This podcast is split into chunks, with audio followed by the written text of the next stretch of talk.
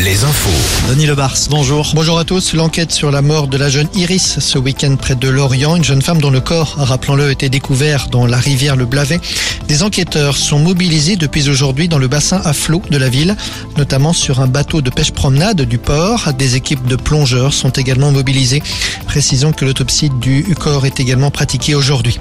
La violence dans les quartiers. Une nouvelle réunion de travail entre la maire de Nantes et le préfet de Loire-Atlantique aujourd'hui.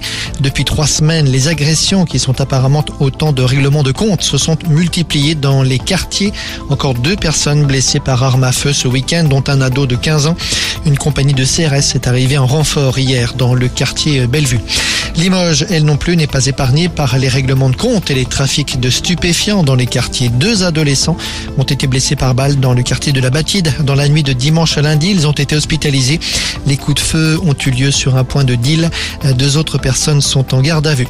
Un mouvement de grève aujourd'hui à Disneyland Paris. Près d'un millier de salariés du parc sont en grève à l'appel de la CGT pour réclamer une hausse de salaire de 200 euros et le paiement double des dimanches travaillés. Alerte rouge sur euh, les pollens actuellement. Mais oui, alerte aux graminées en ce moment. La quasi-totalité des départements sont en rouge. C'est la carte de France du réseau national de surveillance. Quelques exceptions toutefois avec la Sarthe, la Mayenne, l'île-et-Vilaine, le Morbihan et le Finistère. Du côté des températures, des valeurs quasi estivales cet après-midi. 25 degrés le long du Val-de-Loire, 28 à Rochefort et même 29 à Cognac et à Bordeaux cet après-midi. Merci Denis, à tout à l'heure. Un nouveau point sur l'actu, ça sera à 18h sur Alouette.